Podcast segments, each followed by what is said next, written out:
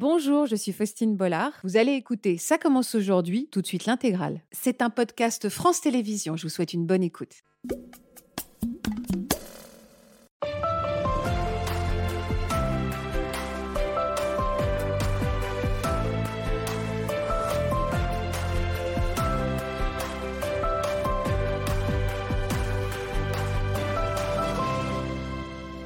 Bonjour à tous et merci de nous accueillir pour cette nouvelle émission en direct sur France 2. Il y a quelques mois, notre équipe a découvert l'histoire déchirante d'un père et de sa fille dont la vie a pris un horrible tournant l'été dernier lors de vacances en famille. Jade, la fille de Jean-Marc, a été victime d'un grave accident de jet ski qui a bouleversé sa vie évidemment et celle de toutes ses proches euh, en seulement quelques secondes. Des vacances de rêve qui se sont également euh, transformées en cauchemars pour Laetitia et Séverine qui sont avec nous. Ces deux sœurs ont connu euh, la pire des épreuves, un soir d'été, sur la route des vacances. Comment se reconstruire face à l'indicible? Comment se relever lorsqu'on traverse un tel drame? C'est avec beaucoup de force, beaucoup de courage et beaucoup de dignité qu'ils vont nous raconter leur douloureuse histoire. Merci à eux de nous faire confiance. Merci à vous d'être fidèles. Ça commence aujourd'hui. Bonjour Jean-Marc. Bonjour Faustine. Bonjour Laetitia. Bonjour Faustine. Et bonjour Séverine. Bonjour. Je vois que vous prenez en grand votre respiration. Je sais que c'est un moment extrêmement important pour vous deux qui n'avez jamais raconté votre histoire. Je sais également que vous avez beaucoup de messages à faire passer. On va vraiment faire attention à vous, faire euh, en sorte d'être à la hauteur de votre présence sur ce plateau. Ce sont des histoires difficiles que vous allez nous raconter. Mais encore une fois, vous allez pouvoir compter sur la bienveillance absolue de notre psychologue Natacha Espier. Bonjour Natacha. Bonjour Faustine. Et de notre avocat pénaliste Marc Gégère. Bonjour maître. Bonjour Faustine. Merci infiniment à tous les deux d'être là et merci d'être toujours aussi fidèles au bout de sept ans à Ça commence aujourd'hui. Vous le savez, je ne cesse de vous le dire, on est un peu une grande famille et plus que jamais nos invités aujourd'hui ont besoin de soutien, de tendresse, d'affection. N'hésitez pas à vous manifester sur les réseaux sociaux. Le hashtag c'est CCA et on va diffuser de nombreux messages tout au long de cette émission. Sachez que ça va leur faire du bien. Voilà, Jean-Marc, je le disais, on a tous été extrêmement touchés par votre témoignage. Votre histoire, c'est l'histoire d'un papa qui se bat pour sa fille. La prunelle de vos yeux, depuis ce grave accident, c'était l'été dernier. Euh, comment va Jade aujourd'hui? Donc Jade euh, est en vie, ce qui est en soi un miracle parce que ce n'était pas prévu suite après l'accident. Elle a retrouvé toute sa conscience, toute sa mémoire. Aujourd'hui, donc, les, euh, les, combats, les challenges qu'elle a à passer, c'est de récupérer la, la mobilité sur la, toute la partie droite qui est paralysée pour le moment et qui se réveille petit à petit, de retrouver l'usage de la parole, de retrouver l'audition. Elle a le bras gauche qui bouge mais qui tremble, donc de récupérer, je dirais, plus de stabilité à gauche. Voilà où on en est. D'accord. Voilà. Mais elle, est, euh, elle a un moral qui tire tout le monde et même ceux qui la visitent, moi le premier, mais aussi ses amis, vers le haut. Et vous, et vous, comment ça va, Jean-Marc? Je suis, euh, je me cale énormément sur le moral de, me, de, ma fille, avec un petit décalage vers le bas, parce que c'est très douloureux de partir chaque jour et, et, de fermer la porte pour la laisser dans un endroit où elle ne devrait pas être aujourd'hui. Voilà. Donc c'est toujours difficile euh, de partir. Mais ça va, ça va. Ça va mieux qu'il y a quelques mois. Alors on va découvrir un, un joli portrait de votre fille. Vous allez nous raconter ce qui s'est passé ce jour-là, mais d'abord, donc, voilà euh, l'occasion de découvrir cette jeune femme pleine de vie, très rayonnante, qui a des rêves plein la tête et qui s'apprêtait euh, à réaliser un grand projet. C'est vous qui nous parlez de votre fille, et qui vous nous en parlez si bien. Cette vidéo a été tournée en février 2020 Ma fille Jade venait juste de fêter ses 20 ans. Ce jour-là, elle apprenait qu'elle avait été acceptée dans une université à Hong Kong pour poursuivre ses études. Nous étions vraiment tous très heureux et tellement fiers d'elle. C'est un merveilleux projet euh, qu'elle concrétisait. Jade a toujours été une jeune femme, souriante, pétillante et infiniment douée. Curieuse et touche à tout euh, depuis son plus jeune âge, Jade avait de multiples passions à commencer par la lecture, le piano, la danse et surtout le hip-hop discipline où elle excellait lors des championnats. Sur son scooter, elle jouissait d'une grande liberté et, grande fan de musique, elle adorait mixer lors de soirées avec ses amis.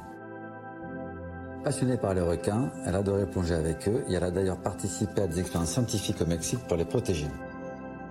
Pour tous ceux qui la connaissent, Jade est un véritable rayon de soleil, toujours en train de rire aux éclats et toujours prête à rendre service à ses amis. Son rire, sa voix, son sourire, c'est sa signature. Jade est un être solaire qui mérite de réaliser ses rêves et de redevenir la jeune femme qu'elle était. Je vous regarde droit dans les yeux pour vous insuffler du courage et de la force. Parce que là, l'écran est énorme et c'est. Elle est toujours un rayon de soleil, votre fils, malgré cette situation. Toujours, toujours. Mmh. Toujours. Pourquoi vous êtes là aujourd'hui, Jean-Marc? Expliquez-moi. Pourquoi c'est important pour vous d'être là? C'est très, très important parce que euh, cette histoire n'a pas du tout été, euh, je dirais, couverte lors de l'accident, pendant des mois et des mois. Et n'a pas dû. Euh, lors du procès qui a été reporté en 15 juin, la juge a immédiatement évalué que l'enquête était embryonnaire. Donc cette, enquête, en fait, n'a pas été menée. À titre d'exemple, hein, l'accident a été filmé par l'un des passagers, par le passager, et la, vidéo n'a même pas été visionnée par ni la gendarmerie ni la justice. Et donc c'est comme si c'était rien passé. Et, hein, aujourd'hui, on n'a pas les bonnes personnes qui sont interpellées, on n'a pas du tout l'enquête euh, que ça mérite, et euh, on détruit la vie euh, d'une personne et de, toute une famille et d'amis dans une impunité totale. Donc je suis là en son nom. Donc l'aspect judiciaire, évidemment, on va en reparler avec Marc. Vous êtes là également pour chercher éventuellement des témoins de cet accident. Tout à fait. Dans un premier temps, j'aimerais que vous me, vous me racontiez cet accident au rythme que vous voulez. Oui. C'était le... Le 5 août 2022. Donc on allait à la plage du Souffleur à Port-Louis en Guadeloupe. Et on, était, on a mangé vers 14 heures. Et on était entre un bar et, je dirais, une station, donc une base nautique. Et comme on avait déjà fait une ou deux fois du jet ski, euh, j'ai demandé à Jade si elle voulait faire une sortie, donc ce qu'elle voulait faire, ce qu'on avait déjà fait. Donc on a, réglé cette sortie en, argent liquide, sans signer de contrat. Et à l'heure dite, on s'est présenté, et comme ils avaient du retard, euh, on a senti qu'il y avait quand même une accélération dans, les opérations. On a, mis nous-mêmes nos gilets, on s'est installé sur les, sur les jet skis. Le, le brief a été extrêmement court comment on allume, comment on éteint et comment on tire sur le cordon en cas de, cas de souci. Vous en aviez déjà fait du jet ski? Oui, mais fait deux fois. Et, Jade, elle en avait déjà fait? Oui, on en avait déjà fait. Mais bon, vous avez été saisi par la légèreté de cette préparation, quoi. Alors, sur l'instant même, pas vraiment. C'est après que ça m'est revenu, mais c'est vrai que c'était excessivement rapide et surtout ce qui m'avait gêné, bon après c'est un regret, on ne peut plus revenir dessus, c'est il n'y avait pas du tout d'explication sur comment s'arrêter par rapport au moniteur. Et ça, d'habitude, on nous explique comment il faut euh, ralentir ou comment il faut se placer. Mais euh, bon, je me suis dit que ça allait venir après parce qu'il faut d'abord sortir de la zone des 300 mètres, on sort très doucement. Et je savais qu'habituellement on rediscute, mais ça ne s'est pas passé comme ça. À peine on est sorti de la bande des 300 mètres, je dirais qu'il a recadré un petit peu les deux jeunes qui allaient un, peu vite, mais pas. faut rester raisonnable, c'est pas dramatique. Et après, il a tout de suite accéléré, on l'a suivi. Et en fait, on n'a pas eu droit de seconde chance parce que c'est à l'après c'est à l'arrêt d'après que l'accident est arrivé immédiatement, c'est-à-dire que le moniteur s'est arrêté en premier. Moi, j'étais derrière proche parce qu'il ne nous avait pas vraiment donné de distance de sécurité. Oui, d'habitude, il y a des dizaines, il faut avoir au moins 15-20 mètres. 50-100 euh. mètres. Ah, 50-100 mètres, vous voyez. Ou des fois, on peut mettre les uns à côté des autres, ce qui est encore plus sécuritaire. Voilà, ou un fil indienne, mais là, c'est 50 à 100 mètres. Donc là, il nous avait dit, plutôt dit 30 mètres, ce qui est très, très faible comme distance. Donc vous, vous étiez juste derrière le moniteur et Jade était derrière vous. Voilà, exactement. et les et il y avait deux jeunes garçons, c'est ça C'est ça. Sur le même jet ski Sur le même jet ski pour la même excursion. Hein, donc ils faisaient vraiment partie du groupe de sortie. Mais euh, ce qui est fou, c'est qu'on était absolument tout seul. Il n'y avait pas d'autres bateaux, il n'y avait pas d'autres, euh, ni de bateaux bouées, ni d'autres euh, jets. Il n'y avait que nous. Que vous. Et donc Jade s'arrête et à ce moment-là, je me retourne pour lui dire, on va passer un bon moment. Hein. C'est un moment très court, c'est 20 minutes. Puis là, euh, c'est malheureusement comme des fois on voit dans des films. Je vois le jet des deux jeunes qui arrivent à fond, hein, sans, ralentir. Et donc Jade est à la perpendiculaire. Et en fait, il lui remonte le long de, la jambe et euh, elle-même n'a pas eu le temps de tourner la tête, ce qui est quelque part peut-être mieux. Elle, elle, est percutée de côté, elle est éjectée donc la tête comme un soleil, si vous voulez. La tête en bas à 2,50 m, les jambes en l'air, on imagine, sur 6 mètres de, 6 mètres de longueur. Vous avez tout vu Vous avez tout vu Tout vu, oui. Et puis avec cette sensation horrible que je perdais la moitié de mon corps qui, qui partait en arrière, en fait. Un trou qui est resté quelques jours où je ne sentais plus du tout mon corps. Donc ça... Juste après la stupéfaction, je me suis jeté à l'eau et... Donc elle avait la tête, euh, elle avait le gilet, donc la tête dans l'eau, et je l'ai vite retourné pour pas qu'elle se noie. Et donc là, il y avait une bandelette de, de sang, et j'ai vraiment cru qu'elle était morte. Ouais. Elle ne bougeait pas. Et là, c'est euh, c'est sûrement, euh, des fois on dit on voit défiler sa vie quand on meurt, mais j'ai senti que, que rien ne serait jamais comme avant. Et euh, parce qu'en fait, c'est la première fois qu'on avait une ligne de vie qui était tracée pour plus d'une année. On avait des plans, on avait des projets. Elle avait calé un- ses, études, ses études à Hong Kong et ensuite un stage dans une entreprise que, je connais et qu'elle aime beaucoup, avec des gens qu'on connaît très bien. Et euh, j'avais calé aussi beaucoup de projets avec ma compagne euh, en Afrique, notamment. Et on sait que cette ligne, euh, elle est détruite. Mais chaque jour qui passe, on la voit. C'est-à-dire que quand on vit les jours, euh, on se dit tiens, ça c'est le jour où Jade devait prendre l'avion. C'est le jour où elle devait représenter la France à Hong Kong. C'est le jour où on devait voyager à Hong Kong la voir. C'est le jour où elle aurait dû être en stage. Et il y a peut-être un lien avec le fait que on arrive un petit, en tout cas de mon côté, à aller un petit peu mieux. C'est que ces lignes de vie qui étaient prévues, elles s'arrêtaient à juin 2024. Donc, euh, mais pendant un an, euh, tous les jours, j'imaginais ce, ce qu'aurait dû être notre vie, ce qu'elle n'était plus. Est-ce que les secours sont arrivés? Vous étiez dans l'eau avec votre fille pour, à lui maintenir la tête hors de l'eau? Les secours sont arrivés très vite. Alors en fait, euh, je l'ai amené vers le moniteur de la sortie, qui l'a hissé sur son jet ski et qui l'a ramené sur, euh, donc, sur le banc de sable. Et là, on a eu deux internes qui sont intervenus, qui étaient donc des touristes à ce moment-là, quoi, pas des touristes, mais je veux dire qui étaient en, en jour off, et qui sont intervenus. Et moi, j'étais pas à côté de Jade parce que j'étais euh, tellement euh, horrifié et stupéfait, c'est que j'étais incontrôlable. Je, je criais, je pleurais. Je- j'étais en état de choc, mais en état de choc où là, ce que j'ai plus du tout manifesté après depuis un an, mais de choc et de colère. Euh, mais de colère, pas contre une personne spécifiée, c'est, j'en revenais pas. Euh, J'ai tapé dans l'eau euh, et je pouvais pas m'approcher. Après, je me suis approché euh, de Jade et je dis j'irai où tu iras, J'irai où tu iras. parce que j'avais dit que je serais toujours là pour elle. Donc voilà. Donc, on vit ensemble depuis huit ans que tous les deux. Je me suis toujours occupé d'elle de toute façon pour, tout.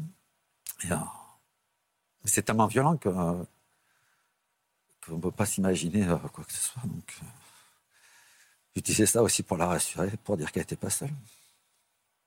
C'est pas en 40 ans.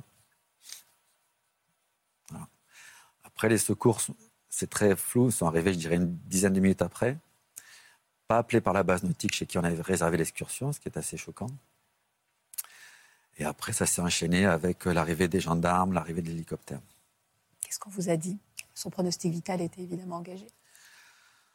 Non, non, ils, ont, ils nous ont rien dit spécial. En fait, ils ont fait une technique. euh, alors, je vais essayer de contrôler mes mots que, que je n'aime pas tellement en médecine. C'est, euh, ils nous ont dit on ne sait pas, et en fait, on va tenter un réveil le lendemain.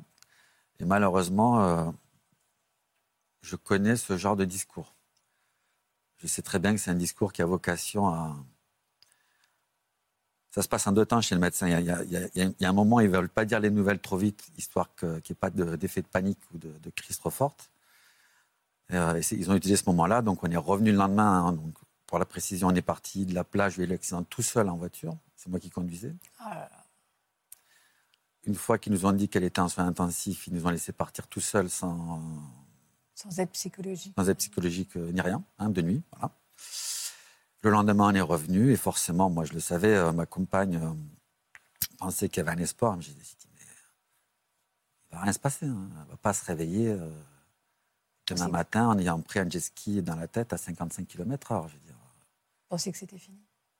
Je pensais que c'était fini, que l'ARIA, bon, elle, elle était, dès qu'ils ont essayé de la réveiller, elle est montée à 180 pulsations minutes. Donc, euh, vu l'âge qu'elle avait, elle ne peut pas dépasser les 200, les 200, sinon elle meurt, donc ils sont obligés de la redescendre. Et euh, ils nous ont fait ça pendant cinq jours. Et après, ils nous ont dit ça va prendre du temps, mais ils savaient déjà. Donc ça, par contre, ce- cette technique-là, je ne la supporte pas.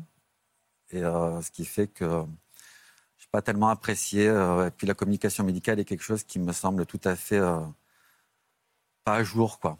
Quels que soient les moments médicaux, je trouve que la, communication en médecine, elle est, elle est faussement rassurante au début pour que les gens ne se rentrent pas dans un phénomène de panique. Et après, elle est très inquiétante à l'extrême soi-disant pour nous dire que si par hasard c'est mieux, ça sera un soulagement. Mais on est passé d'un stade, elle va se réveiller demain, à un stade où elle se réveillera sans doute pas. Et si par hasard il y a un espoir, ça va être très très long. Ça, on vous a dit ça au bout de combien de temps, Jean-Marc? Cinq jours. Est-ce que vous avez pu la faire rapatrier, votre fille? J'imagine que c'est ce que vous vouliez.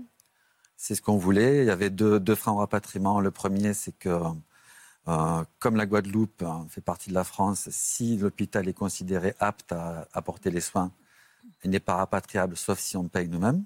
Donc il fallait passer par. Euh, oui. C'est-à-dire que lorsqu'on est en vacances en Guadeloupe, si, si vous avez un problème et que vous pouvez être soigné sur place, il n'y a pas de rapatriement. Voilà. Sauf si l'assurance entre en, en marche. Oui. Et là, il y a eu tout un, tout un parcours pour trouver l'assurance que j'avais, euh, une des assurances que j'avais qui l'a prise en charge. Mais ça n'a pas été euh, les plus intuitives. Voilà. J'ai trouvé une Ouais. assurance que j'avais souscrite qui a, qui a finalement pris en charge.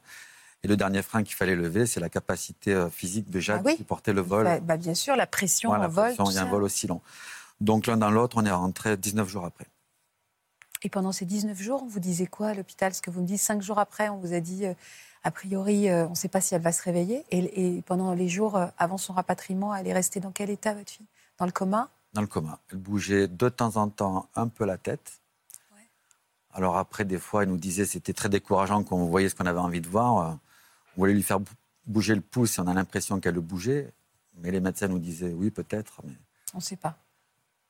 on ne sait pas. Et puis il y en a un interne qui est rentré de congé qui a dit euh, le tronc cérébral est touché. Donc le tronc, c'est comme le microprocesseur d'un ordinateur. C'est je répète les mots qu'on m'a dit, donc si c'est faux, ça sera les mots des médecins. de la- comment... Donc c'est comme une pièce de 2 euros qui, euh, là, on va dire au milieu, donc qui est fissurée et qui, permet de traduire le son en, en parole audible, qui permet aussi de, par- de- de- de parler. Donc c'est vraiment le microprocesseur, tout passe par là. Donc une fois que le tronc cérébral est lésé, donc euh, fendu, les chances de, s'en sortir euh, sont extrêmement faibles, puisqu'en principe, on peut pas ça ne peut pas se rallumer, en fait. Alors, quand vous êtes rentré en France, enfin, vous étiez déjà en France, mais quand vous êtes rentré en métropole, est-ce que euh, on vous a dit la même chose? On vous a fait le même pronostic pour C'était Jade? plus violent. C'était plus violent? Parce C'est-à-dire? qu'en fait, euh, comme je présente toujours Jade, euh, ça la fait sourire. Des fois, ça peut l'agacer un petit peu. Quand je la présente à des gens qui ne la connaissent pas, je la présente toujours sur le côté danse, dont je suis très fier, puisqu'elle a été championne de France de danse par équipe de hip-hop et elle a participé deux fois au championnat du monde par équipe de hip-hop pour montrer sur son côté physique, mais aussi sur l'intensité qu'elle peut investir dans quelque chose qui lui plaît, parce qu'on ne peut pas faire ce sport-là si on ne s'entraîne pas 17 à 18 heures par semaine. Donc c'est pour donner une idée de son mental et de sa puissance Sa physique. puissance, ouais, c'est ça. Euh, voilà, parce que quand on la voit, on se dit elle n'est pas très grande, mais en puissance physique, euh, en principe, elle, Elle envoie du lourd. elle envoie du, voilà, du très très lourd. Et euh, donc ils, m'ont, ils ont abordé directement par ce qui m'a fait le plus mal, ils m'ont dit elle ne lancera plus jamais. Donc voilà, c'est une technique médicale comme une autre. hein. Donc ça, ben, je suis tombé tout de suite par terre de chagrin, elle n'en sera plus jamais, elle ne marchera plus jamais. Mais là, il faut bien comprendre les mots que je dis, hein. c'est plus jamais. C'est ce qu'on vous a dit Oui. Mot pour mot le lendemain de l'arrivée à Bordeaux, mot pour mot. Elle se réveillera pas et si elle sort du coma, elle, euh, elle ouvrira les yeux cinq minutes par jour, max. Mais en principe, elle ne devrait pas se réveiller. Quelle perspective on vous a, on vous a offert alors? De la débrancher. Et euh, parce qu'en fait, euh, comme il n'y a pas d'euthanasie en France, c'était limite, euh, je dis ça, c'est très ironique, c'est comme si c'était une promotion. Profiter du fait qu'elle soit en assistante respiratoire pour la débrancher parce que c'est légal. Voilà. Et avec une pression incroyable pour appeler les proches de partout. Mère, compagne, sœur, tante, pour faire pression sur moi, mais pas que, aussi sur euh, la mère euh, de Jade, dont je suis divorcé. Vous avez refusé? Je- alors, je- oui, oui, j'ai refusé, euh, tout le monde a refusé. Euh, bon, a- moi, j'ai eu un moment extrêmement choqué, donc après, été aussi hospitalisé Oui, j'imagine. pendant 21 jours parce que je n'avais pas du tout dormi en Guadeloupe. hein. Pendant Ouais. 17 jours, j'ai dû dormir deux heures en moyenne par jour, sans bailler ni rien, donc je pense que c'est mon corps. euh, Qui a pas parlé ouais. l'expliquer, ouais, qui était- Et donc, on a, refusé. Donc, une fois qu'elle était désintubée, ils nous ont demandé de, rapidement trouver une solution pour la mettre ailleurs, hein, quasiment, hein, puisqu'il fallait, prenait une place de réa qui est quand même des traitements intensifs. Ils n'avaient pas de place sur Bordeaux et ils nous ont proposé un hospice où il fallait que je me relaie avec la mère, de Jade, donc ça, ça, on a refusé. Et grâce à ma sœur, euh, qui est médecin, on a pu être accueillis à l'hôpital de Toulouse à Purpan, où elle était en euh, neurologie. Et au début, ils ne savaient pas du tout ce qu'ils allaient faire, puisque comme elle, était elle sortait à peine du coma, elle était en état végétatif. Euh, veut dire qu'ils n'avaient pas d'action spécifique à mener. Il fallait attendre, en fait. Voilà. Elle a fini par retrouver conscience?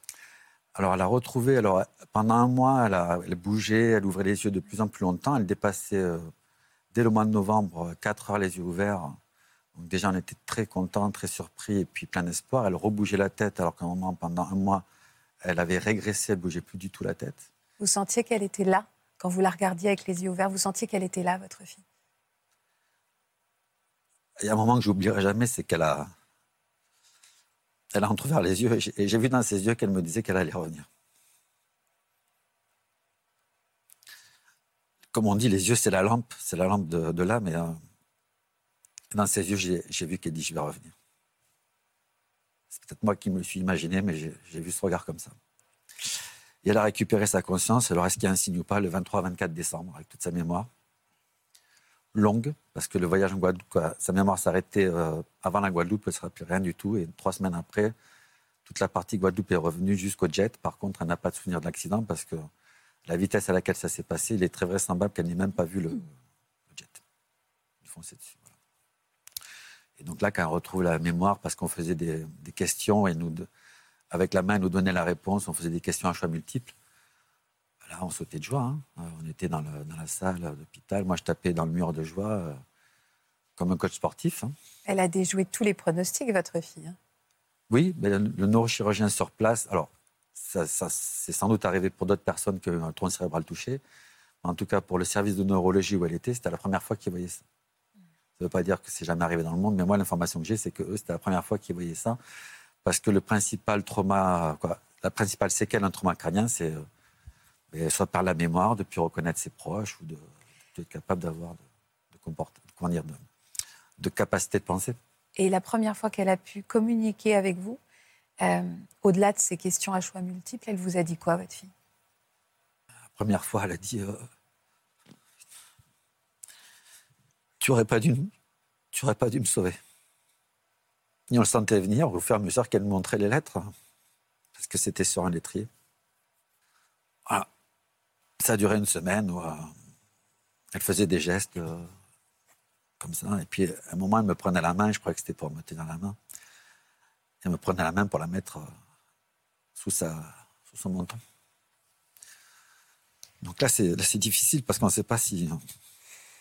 Toute la pression qu'on avait subie, on ne sait pas si on a pris la bonne décision. Parce que, comme je dis, hein, personne n'a envie d'être prisonnier de son corps et de voir son avenir réduit à néant, c'est pas vrai, mais totalement flou, et puis on sait, sans savoir ce qui va se passer, hein, parce que elle peut pas parler, elle n'entend pas. Euh, je veux dire, j'imagine que pour toute personne normale, c'est l'enfer.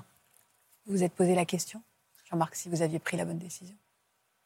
Oui, oui, en tout cas, c'est oui, parce que euh, on se dit, mais mon Dieu, euh, si ça bouge pas et qu'elle reste dans cet état d'esprit, ça va être très compliqué pour tout le monde. On ne sait pas du tout où on va. C'est que récemment, mais c'est la vie au jour le jour. Après, maintenant, je comprends ce que ça veut dire. Avant, je comprenais l'idée, mais je ne comprenais pas ce que ça voulait dire. Maintenant, je comprends. Je ne comprends pas ce que ça veut dire profiter de l'instant présent. Ça, j'ai toujours pas compris. Je comprends l'idée, mais je ne sais pas l'appliquer. Mais vivre au jour le jour, maintenant, je comprends. Mais là où Jade a été surprenante, c'est que ça n'a duré, entre guillemets, qu'une semaine. Et ça s'est jamais reproduit. Alors, comment elle a retrouvé l'envie de se battre, votre Jade? Elle a dit deux, phrases magiques. Elle a dit. Euh, parce qu'à cet âge-là, si vous voulez, sa vie, c'est ses amis. C'est pas ses parents, ce qui est bien normal. Donc elle a dit Je reviens pour vous parce que ses amis étaient très présents depuis le début. Dès qu'elle est rentrée à Bordeaux, d'ailleurs, euh, l'hôpital était, euh, j'exagère, mais était un peu dépassé parce qu'il y avait euh, entre 10 et 12 personnes par jour. elle est très aimée, Jade. Oui, voilà. Donc il y avait entre 10, voilà, 10 personnes par jour. Oui. Et, c'était limité à deux personnes, donc c'était toute une organisation à faire. Et en fait, à Toulouse, ils, sont, ils ont continué à venir. Certains venaient de Reims pour aller à Toulouse, certains venaient de Paris pour aller à, Toulouse. Et, euh, et donc, elle a dit, je suis revenue pour vous. Et la deuxième phrase, elle a dit, euh, de toute façon, j'aurai un enfant, parce que ce qui est étonnant chez Jade, c'est que depuis qu'elle est toute petite, et quand je dis ça, c'est positif. Jade, c'est quelqu'un qui a un an d'avance et qui est plutôt très intelligente, hein, qui, mmh. Je raconte souvent l'anecdote, elle disait Harry Potter à la cantine au CP. Tout le monde ne fait pas ça. Euh, et euh, elle a dit, euh, et depuis qu'elle est petite, elle se dit, mais comment je vais faire pour avoir un enfant qui me ressemble? Voilà. Et elle continue aujourd'hui à dire qu'elle a envie d'avoir un enfant. Ah ça a été son premier, on va dire son retour à la vie, vraiment. C'est marqué par cette phrase. Oui. Ah oui, de toute façon, j'aurai un enfant. Ça me fait plaisir de vous voir sourire. Juste deux minutes, ça me fait plaisir. Je voudrais qu'on continue d'ailleurs parce que au milieu de ce cauchemar, vous avez pu compter sur ces, sur ces fidèles amis avec lesquels vous faites vraiment équipe et elles ont eu un petit, un petit mot pour vous et pour Jade aujourd'hui. Coucou Jean-Marc, euh, voilà, je profite de cette petite vidéo pour, euh, pour te dire un grand merci, un grand merci pour tout ce que tu fais pour Jade euh, depuis plus d'un an. Et aussi un grand merci pour euh, ce que tu fais pour nous par extension. Tu as été un pilier, euh, on sait que est une battante et on sait de qui elle tient. Tu as réussi à nous motiver, à nous redonner de l'espoir quand il fallait. Je pense qu'on te remerciera jamais assez, on n'imaginera jamais euh, à quel point c'est dur pour toi et à quel point tu arrives à surmonter toutes les étapes avec brio comme Jade. Un grand merci et à ce week-end avec Jade. Bonjour Jean-Marc, euh, je tenais à vous remercier euh, pour, euh, pour le papa exemplaire que vous êtes pour Jade. J'en profite également pour, bah, pour vous donner tout mon courage. Ça restera une épreuve très compliquée pour tous. Je vous le répète, on sera toujours là pour vous et pour Jade. Donc je vous embrasse très fort encore une fois. Merci pour tout et à bientôt. Au revoir. Les iconiques, il y en a d'autres. Clarisse aussi. Quand je regardais l'émission, je me suis dit, à mon avis, ils n'ont pas eu le temps de faire ça. Attendez, vous nous prenez pour C'est très touchant. Non, euh, il, me remercie, mais euh, c'est moi et toute notre famille qui les remercions à eux. Il joue un rôle majeur. Hein. À son âge, sa vie, c'est pas son papa ni sa maman. Hein. c'est ses amis. Ce sont ses amis, donc, qui sont là. C'est quoi les dernières avancées euh, de, Jade? Donc, elle retrouve des sensations du côté droit. Donc, avant, elle ne sentait absolument rien. Donc, mm. maintenant, quand on touche la tête, elle le sent. Elle sent jusqu'ici. Après, elle sent son avant-bras. Elle ressent un petit peu ses cuisses, elle peut bouger un tout petit peu le, comme ça, la main pour la reposer. Elle bouge un peu sa jambe. Elle, commence à réentendre des intensités de son, mais qui ne sont pas réellement traduites ou très rarement, ce qui est déjà énorme, hein, puisque c'était donné pour perdu. Elle arrive à dire des mots comme oui ou non, mais ce qui est fou, c'est qu'il faut réaliser que ça redevient comme des bébés. Et d'ailleurs, elle regarde comment les bébés apprennent à, apprennent à parler. Parce que Jade a toujours été autonome, c'est-à-dire que ça ne sert à rien de lui imposer quelque chose faut que ça vienne d'elle. Donc maintenant, elle se renseigne beaucoup pour voir comment les bébés apprennent à parler. Parce qu'il faut maîtriser la respiration. C'est une battante, hein Oui, oui, non, c'est une battante. Elle est impressionnante. elle me demande de lire pour, euh, parce que euh, les bébés apprennent avec les neurones miroirs et elle me demande maintenant de lire des fois une demi-heure et, elle pendant une demi-heure, elle, ne bouge pas et elle me, regarde bouger les lèvres. Non, non, c'est une battante, elle veut remarcher. Et puis même, euh, les kinés disent que des fois, elle est trop puissante en impulsion parce qu'elle est des fois tellement motivée. On a beaucoup On a bien prononcé le mot puissante. Hein. Ça, c'est plein d'espoir. Je pense que son papa est très puissant. Je ne me demande pas d'où elle, a hérité de ça. Euh, je vais vous donner la parole, Natacha, mais sur l'aspect purement judiciaire.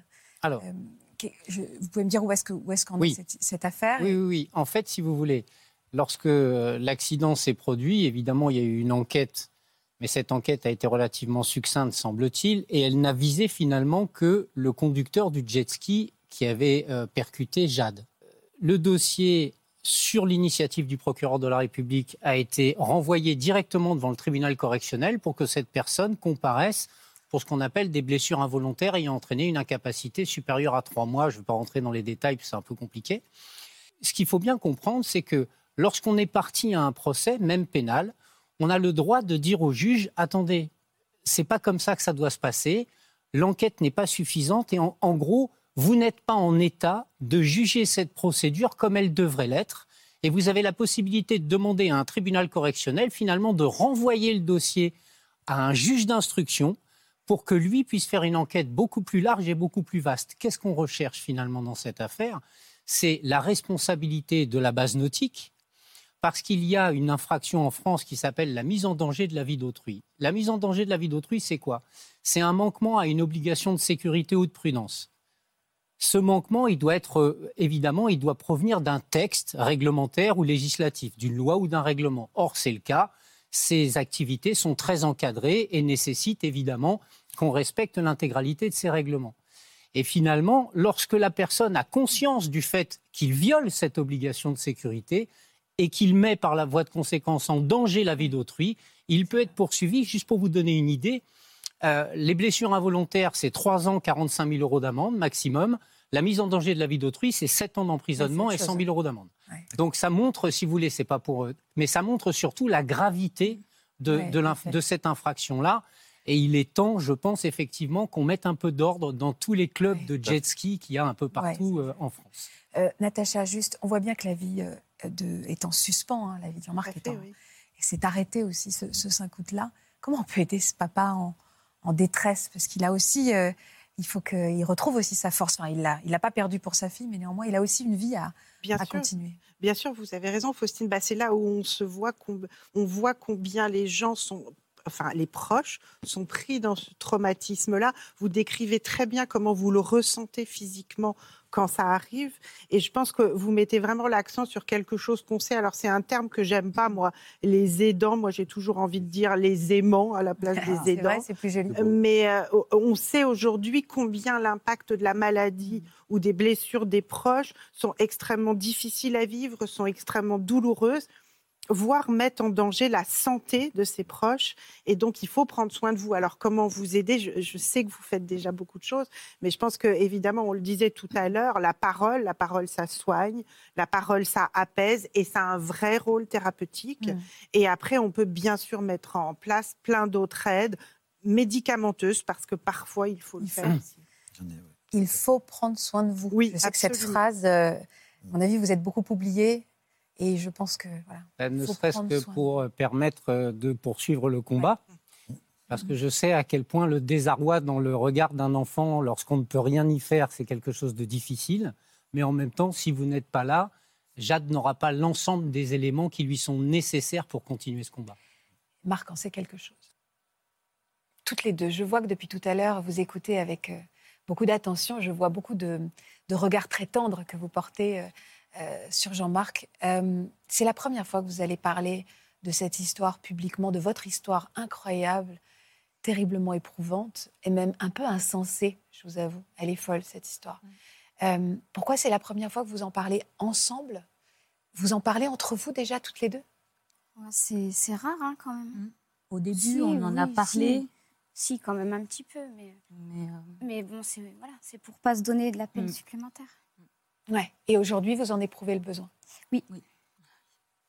Bah déjà pour les faire euh, revivre un petit peu nos quatre étoiles à travers cette émission. Alors, qui sont ces quatre étoiles et quel drame vous est arrivé aujourd'hui il y a 13 ans? Allez, vas-y.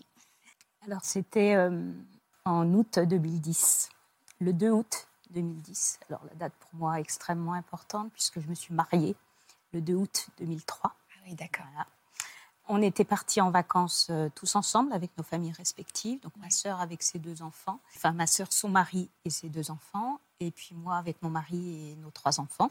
On était en vacances au Cap d'Agde et puis euh, on est arrivé le vendredi soir en vacances et le lundi, il faisait un temps un petit peu médiocre. Donc on s'est dit, étant donné qu'ils annonçaient du soleil en Espagne, on a couru après le soleil, donc on est parti en Espagne faire du shopping. Euh, voilà, on a passé une, super journée, un petit peu éprouvante parce qu'il y avait énormément de monde qui avait décidé de faire la même chose que nous. Donc euh, voilà, et puis euh, le soir au retour, tard dans la nuit, c'est là que tout, que tout a basculé. Donc on... alors moi je vous, je vous raconte ce qu'on m'a ce qu'on m'a dit après parce que moi je n'ai pas souvenir de l'accident et je, je l'ai su après ce qui s'était passé. Donc en fait, on était sur l'autoroute A9 et un, poids lourd euh, venait euh, donc sur les voies euh, en, sens inverse. en sens inverse. Et il y a un pneu du poids lourd qui a éclaté. Donc le conducteur du poids lourd a, a, perdu le contrôle du véhicule, a traversé le terre-plein central et la remorque du poids lourd s'est décrochée et a traversé les voies inverses. Et nous, on arrivait sur ces voies-là. Les deux voitures? Les deux on voitures. Était on était chacune dans, notre voiture. Ma sœur devant et moi derrière. On suppose. Enfin, vous en souvenez, vous, Laetitia, de l'accident? Euh, L'accident euh, en lui-même, non, mais le, après le choc. Le réveil, le réveil, enfin le réveil. Après le choc. Mm. Vous vous souvenez de quoi d'après le choc, Laetitia? Eh bien, euh, je me... alors c'est bizarre parce que je me suis assoupie en voiture alors que je le fais jamais. Ma sœur, pareil. Mais jamais, hein, vraiment. Hein. Je ne sais pas, ce soir-là, ça avait été dit qu'il fallait pas qu'on voie certaines choses, je pense. Et euh, donc, euh, c'est euh, le bruit du choc qui m'a qui m'a Sortie réveillée. de- ouais. Et j'ai voilà, j'ai tout de suite compris ce qui s'était passé. Parce que voilà, j'ai vu, j'ai vu mon mari. J'ai vu que voilà, c'était c'était terminé. Quoi. Et, et en fait, la voiture, la voiture était toujours en mouvement. Elle faisait des allées et venues contre les rambardes de sécurité. Donc euh, j'ai réussi à arrêter la voiture euh, avec le frein à main. La voiture s'est arrêtée. Après, voilà, j'ai des brides de souvenirs. Quoi. C'est vraiment. euh, je me souviens euh, avoir réussi à trouver mon téléphone et à appeler ma sœur. Parce que pour moi, il était improbable que. Je pensais qu'elle était devant. Qu'il était improbable qu'elle aussi euh, soit touchée, quoi. J'ai pris mon téléphone et j'ai essayé de l'appeler. euh. Enfin, je me souviens être sur cette autoroute. euh, je suis sortie de la voiture euh, pieds nus. J'avais plus de chaussures. Et par chance, ce soir-là, il y a une voiture qui était derrière qui s'est arrêtée. Une voiture qui, nous suivait, quoi. Et, ces, gens-là m'ont prise en charge, quoi. Et c'est le monsieur qui a, appelé qui a essayé d'aller appeler les secours au poste de secours. Euh, à savoir que moi, je suis restée deux heures sur l'autoroute avant qu'on vienne. euh, Deux heures? Oui, parce qu'ils étaient du coup sur l'accident. après, Ils ne savaient pas. Ils ne savaient pas que ma sœur était. euh, Vous vous souvenez de plus de rien, Non. Séverine? Non, je me souviens juste. euh, ben, j'ai été pareil comme ma sœur, euh, réveillée au moment du choc. La seule chose dont je me souviens, moi, c'est d'être sortie de la voiture euh, par la fenêtre. Par contre, euh, je me souviens des odeurs. Voilà, ça, c'est quelque chose qui m'a Hanté, ouais. qui m'a marqué, les odeurs. Je suis sortie de la voiture par la fenêtre et j'ai juste vu euh, mon fils derrière. euh, et c'est tout. Et j'ai tourné en rond autour de cette voiture à, à hurler, à crier, à chercher mon mari, euh, mon fils, ma fille, puisque les trois enfants étaient derrière. Et, et puis après, voilà, après le trou noir. Qui sont les quatre étoiles qui ont perdu la vie ce jour-là Mon mari, mon fils Kelvin, qui avait six ans, Et mon mari, Michael, et ma, ma fille, Lénaïs, qui avait deux ans.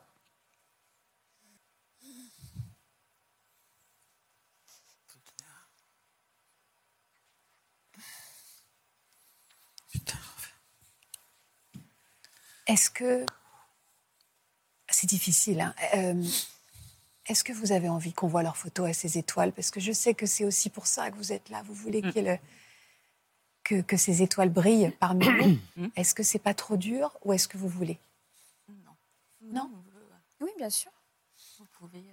Voilà, donc euh, c'est Michael et Lénaïs, c'est ça? Votre mari et votre petite poupée. Séverine, on va voir maintenant Didier et Kelvin. Pourquoi c'est important pour vous qu'on les voit toutes les deux? Bah, pour pas les oublier, quoi. Ah, nous, on les oubliera jamais, mais pour que les gens continuent de se souvenir d'eux, quoi. Tout simplement. À quel moment vous avez appris euh, l'innommable, l'indicible Qui vous a appris? Bah moi, euh, je- mon mari, euh, je le, je le- je le savais. Je l'ai vu. Voilà. On a, on a vraiment été euh, très, très touchés au niveau de la voiture. hein. C'est tout le côté gauche qui a pris. Donc mon mari, euh, côté conducteur, et ma fille était derrière euh, mon mari. Les deux voitures, hein, c'est les deux côtés gauche qui ont pris. Donc moi, voilà, mon mari, je le savais, et ma fille, je me souviens avoir sorti mon, mon fils Loric de la voiture et de, bah, de, de, de, de- secouer ma fille. euh, mais je, voilà, j'ai l'image de ma fille qui dort, quoi, vraiment, euh, voilà. Et je me souviens avoir demandé aux personnes qui étaient derrière moi euh, avec leur voiture, au monsieur, d'aller voir si ma fille allait bien, quoi. Et c'est lui qui m'a fait comprendre que c'était terminé, quoi. Après, quant à ma sœur, euh, J'ai su euh, plus tard quand on arrive à l'hôpital. À l'hôpital, euh, alors je, me souviens hein, demander euh, plusieurs fois euh, est-ce que je pourrais voir est-ce que, est-ce qu'on peut avoir des nouvelles Voilà. Oui, oui, on vous donnera des nouvelles. et puis moi, j'étais touchée au niveau du dos, donc il fallait que je passe un scanner et, et c'est au retour du scanner. Alors je ne sais plus si c'est toi qui me l'as annoncé ou si c'est le médecin, mais je pense que si ça y est, ça me revient. Euh, le médecin m'a juste, euh, quand je lui ai dit euh, mon mari, mon fils, et il m'a juste fait un signe de tête. Tu te souviens de ça? Il a juste secoué la tête.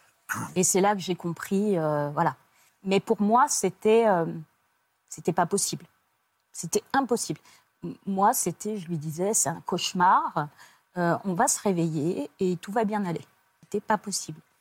Natacha, on voit à quel point, euh, et dans le cas de Jean-Marc, et, et dans le cas de, de Séverine et Laetitia, à quel point l'annonce qui est faite, les mots choisis, le regard, l'intonation de voix de ce qui est dit par le corps médical est fondamentale. bah, tout va compter à ce moment-là parce que c'est ce qui va rester après. C'est ce qui reste et euh, au moment avec le traumatisme et malheureusement quand on annonce une n'ose même pas dire une aussi mauvaise nouvelle. Quand on annonce un drame pareil, c'est ça qui va rester. Et évidemment, c'est ça qui est important. Et euh, vous savez que c'est la revendication première des associations de patientes et de patients. C'est-à-dire que les, que les médecins, alors les médecins font souvent un travail extraordinaire, mais que les médecins et les soignants travaillent ça, qu'ils soient formés pour prendre en charge les patients et que l'annonce soit un moment vraiment euh, bienveillant, entourant et que ce soit travaillé absolument. Absolument. Votre fille, Maëva, avait été bri- enfin, grièvement. Oui. Maëva, elle a été euh, atteinte très aussi, hein. gravement touchée. Elle a eu un- Elle avait 8 ans, votre fille. Elle avait l'époque. 8 ans, Maëva. Célian avait 3 ans. Donc Célian, lui, il s'en est sorti euh, un- indemne, on va dire. Mm. Voilà, une petite, euh, petite égratignure. Maëva a eu un très grave traumatisme crânien avec un hématome cérébral. Donc elle a été euh, euh, héliportée euh, sur euh, Montpellier, prise en charge en réanimation pédiatrique. Elle a été opérée dans, la nuit. Elle a été opérée dans la nuit. Et puis, euh, donc après, ça a été, euh, ça a été terrible parce qu'il fallait attendre, attendre, attendre. Donc on nous dit qu'il faut attendre 24 heures pour se prononcer. Et puis 24 heures passent et Maëva est toujours en vie. Donc euh, on se dit chouette, ça y est, c'est gagné. Mais non, c'est pas gagné parce qu'il faut encore attendre 24 heures. Et puis au bout de deux jours, il faut attendre finalement un troisième jour. Et puis, et puis on ne sait pas. On ne sait pas. Donc bah, les jours se suivent et se ressemblent. Euh, entre euh, l'hôtel et, euh, et l'hôpital voir Maëva tous les jours, un tel un robot. hein, je suis, voilà. Et puis, elle est plongée, elle est plongée dans le coma, dans, un coma artificiel hein, pour mettre au repos son cerveau. Et puis, les jours passent et finalement, l'état s'améliore petit à petit jusqu'au jour où elle bouge son doudou. voilà. Donc là, ça a été euh, voilà, un jour merveilleux. Et Maëva, donc, elle est restée en réanimation pédiatrique euh, jusqu'à jusqu'au 20 août, je crois, où elle a été euh, transférée sur Clermont-Ferrand parce que c'était plus près, euh, De Chez nous. plus près de chez nous. De Chez nous. Enfin, De Chez oui. toi. Et c'est ce jour-là, par contre, qu'on a annoncé à Maëva Mm.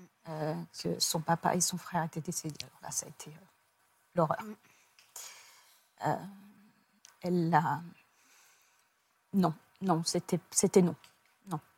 Le déni Non, total. non, c'est pas possible. Donc, ben, si, Maëva, euh, voilà. alors c'est pas moi qui lui ai annoncé, évidemment. Alors, nous, pour le coup, euh, voilà, je tenais vraiment à, à remercier toute l'équipe de réanimation pédiatrique de l'hôpital de Montpellier qui ont été euh, Formidable. formidables, aussi bien avec moi, avec nous, avec Maëva. Maëva, euh, si elle était là, elle vous dirait qu'elle a que des bons souvenirs. Alors, je l'ai croisée, donc je l'embrasse, elle est là. Elle est Oui. là. C'est Euh, une ravissante jeune femme. Voilà. Elle, euh, ils ont été formidables. Ils ont été extrêmement aidants. Ils ont été extrêmement empathiques. Je me souviens d'une aide-soignante qui était prête à me prêter sa maison pour être près C'est de bien de le dire, c'est bien, c'est bien, vraiment bien. Là, pour le coup, voilà, parce que c'est pas souvent, donc ouais, c'est c'est pour ça. important de le dire. Vous, avez, vous vous êtes vraiment soudés. Je vois que vous vous tenez la main et c'est évidemment très émouvant parce que vous avez vraiment été soudés toutes les deux Ah oui, pour affronter ensemble. bien sûr. Toute une famille d'ailleurs, parce qu'il Oui. a fallu Ah s'occuper oui. de vos autres enfants. Toute la famille. Et ce sont vos parents qui ont pris le relais. Oui. C'est ça. On est restés vous toutes les deux, en fait, pour, euh, Pour enfin, s'occuper de Ma- Pour être auprès de Voilà. Maëva, quoi. Et nos parents se sont occupés de nos des enfants. Combien de temps après vous avez réalisé, vous Moi, je ne saurais pas le dire. hein. Puis, on, même encore aujourd'hui, hein, c'est, c'est toujours compliqué. Ça fait 13 ans, hein, mais c'est, c'est toujours compliqué. Quoi. Après, vraiment réaliser, euh, peut-être oui, au, au moment des, des obsèques, peut-être, ouais. Je pense. Mm. Mais ça, ça s'est tellement enchaîné. euh, parce qu'il y a, y a eu l'accident, après, euh, il y a eu les obsèques, euh, s'occuper de Maëva. Moi, à l'époque, j'habitais, euh, j'habitais en Ardèche, donc euh, ouais, ça a été compliqué, quoi. Il a fallu s'occuper de, de- de mon déménagement. De, enfin, c'était vraiment. euh, On avançait sans réfléchir. Ouais, c'est, bah, c'est ce qu'on disait. On était des robots. On, on acquiesçait à tout ce qu'on nous disait. On, On disait oui à tout. Voilà quoi. Après, il faut savoir qu'on n'a on a rien géré au niveau de tout ça, euh, administratif, euh, euh, obsèques, tout ça. euh, c'est toute, euh, c'est nos, nos- enfin, notre sœur, Mm. Christelle, Ouais. qui s'occupait de tout ça quoi. C'est, c'est énorme ce qu'elle a fait. Énorme. Et on sait que c'est pas facile pour elle hein, non plus. Justement, puisqu'on parle de votre grande sœur Christelle, on a une un- un petite surprise pour elle, de pour vous, de sa part, à elle. Regardez. Coucou mes sœurs, et oui, c'est moi. Je pense que vous êtes surprises, mais je pouvais pas vous laisser faire cette émission sans vous faire passer un petit message.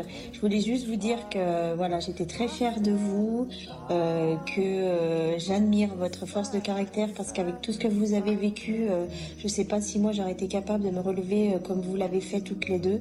Je pense bien fort à vous aujourd'hui. Je sais que ça va pas être évident de raconter votre histoire, que ça va remuer beaucoup de choses, mais voilà, je vous aime très fort et euh, à très bientôt. C'est une maline. Elle dit cette phrase que je trouve très juste, sur laquelle je voudrais que Natacha rebondisse. Je ne sais pas comment vous vous êtes relevé. Parce qu'aujourd'hui, sur ce plateau, vous êtes aussi, euh, avec vos, vos grands yeux là, venus nous apporter euh, un vrai message d'espoir. Parce que, au-delà du deuil effroyable, vous vous êtes relevé. Ou on, vous allez me dire non, on ne se relève pas. Et la vie a, a repris. L'amour a gagné aussi. Oui, après, euh, il nous restait euh, nos, nos, nos enfants. euh, Bien sûr. Enfin voilà, moi, Loric, enfin, il, il m'aurait abandonné ce soir-là aussi. Je serais pas, je serais pas ici en train de, de raconter cette histoire, quoi. Moi, Loric, euh, je le, je le dis, je le répète, c'est mon sauveur, quoi. Ça a été mon moteur pour avancer, quoi. Ça, c'est clair. Mm. Et puis, ben, ma sœur, quoi. Ma sœur aussi, il fallait que je sois là pour elle parce que ça a été, euh, ça a été vraiment, ben, pff, ça a été euh, vraiment très très dur pour elle, quoi. Vraiment. euh. Et, et voilà. C'est terrible, hein, mais ce soir-là, on, on se l'est dit, hein, on aurait préféré tous y rester. Ouais, je pense. Ouais. Aujourd'hui encore, les neuf. aujourd'hui encore Euh, pff, non, non, Non, non. pas aujourd'hui, mais, euh, mais à l'époque. Mais sur le coup, ouais. Euh, Le lendemain, euh, euh, le lendemain matin, à l'hôpital, avec nos plaides sur, euh, Ah sur ouais. les épaules, bah, qu'est-ce qu'on fout là, quoi? Enfin, Pourquoi nous et pas eux? Il y a eu cette culpabilité aussi. La culpabilité. Pourquoi eux et pas nous? Oui, oui, il peut y avoir cette culpabilité, mais c'est Surtout mais en tant que parent aussi. Bien sûr, en tant que parent, mais c'est aussi en tant que parent que vous vous êtes relevé, vous le dites, hein, Mm. quand on a des enfants, il va falloir avancer. Mais ce qui est terrible, moi, ce qui me sidère et que je trouve terrible, je ne sais pas comment le dire, euh, le chevauchement des deuils. C'est-à-dire que vous avez quand même chacune deux deuils. Le deuil du- d'un euh, d'un mari et le deuil d'un enfant. Et comment on conjugue ces deux douleurs qui sont pas tout à fait les mêmes.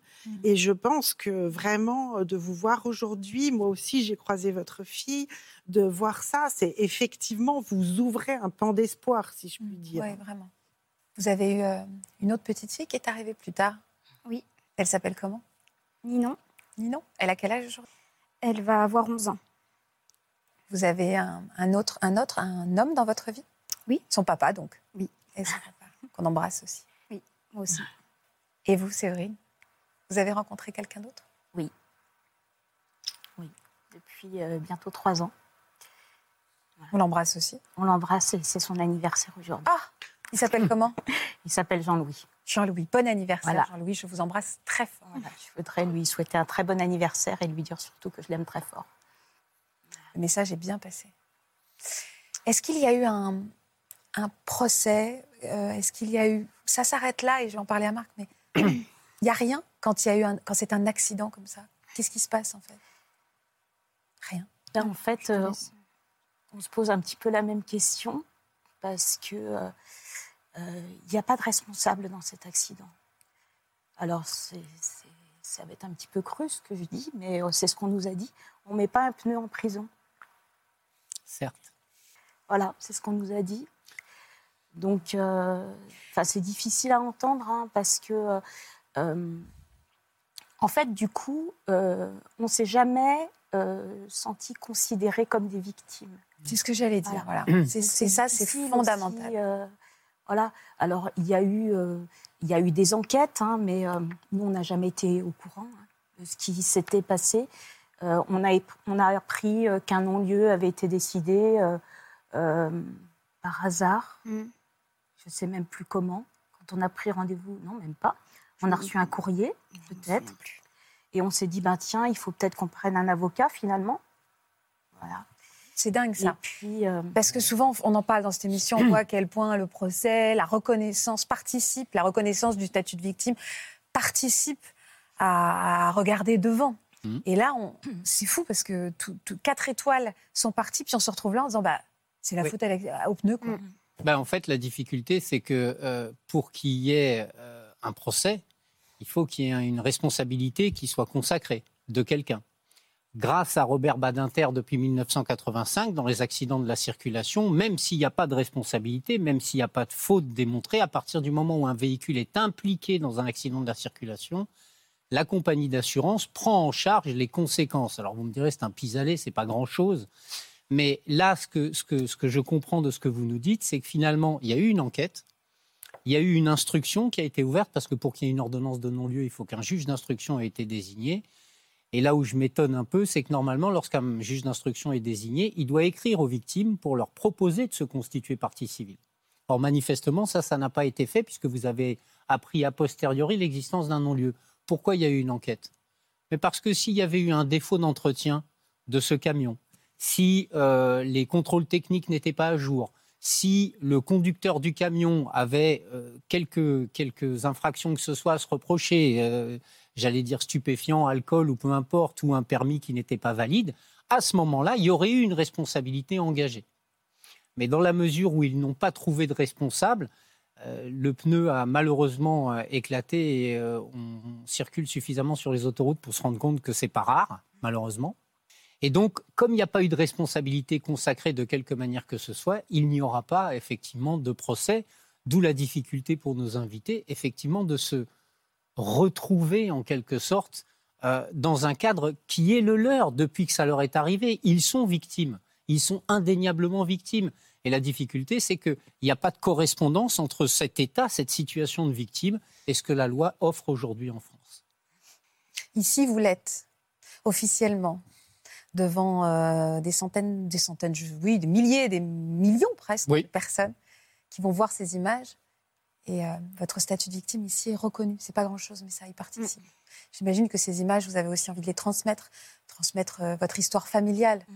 Elles sont importantes. Votre union, votre amour, l'amour pour vos enfants, ces images qu'on vient de voir. Je sais à quel point c'est important votre mm. passage ici. Ah oui, c'est sûr. Alors juste, euh, comme chaque vendredi, on va, on va refermer cette émission en prenant, j'ai encore des choses à vous dire, mais juste avant, on va prendre des nouvelles de l'un de nos nos anciens invités. Julien avait également vécu un drame lors de, vacances en famille. Il était venu nous raconter son histoire l'année dernière. Il avait eu un AVC à bord d'un vol pour la Thaïlande qui lui avait laissé des séquelles. Et il a de belles nouvelles à nous annoncer aujourd'hui avec sa compagne Coralie, souvenez-vous.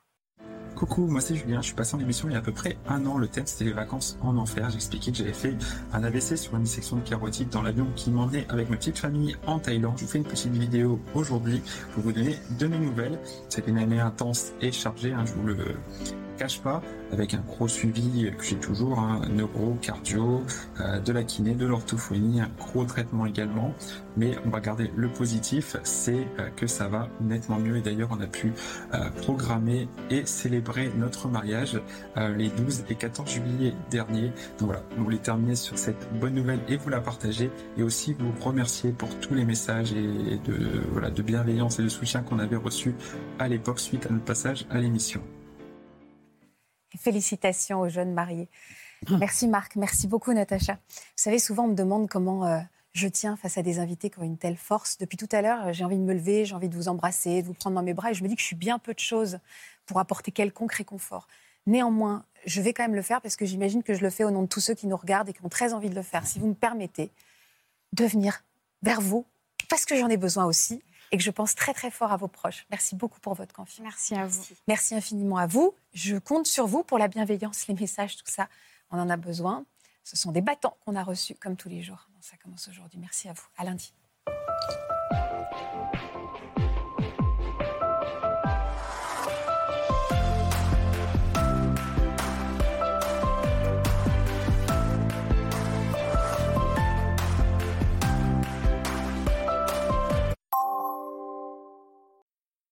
Voilà, j'espère que ce podcast de Ça commence aujourd'hui vous a plu. Si c'est le cas, n'hésitez pas à vous abonner. Vous pouvez également retrouver l'intégralité de nos émissions sur France.tv.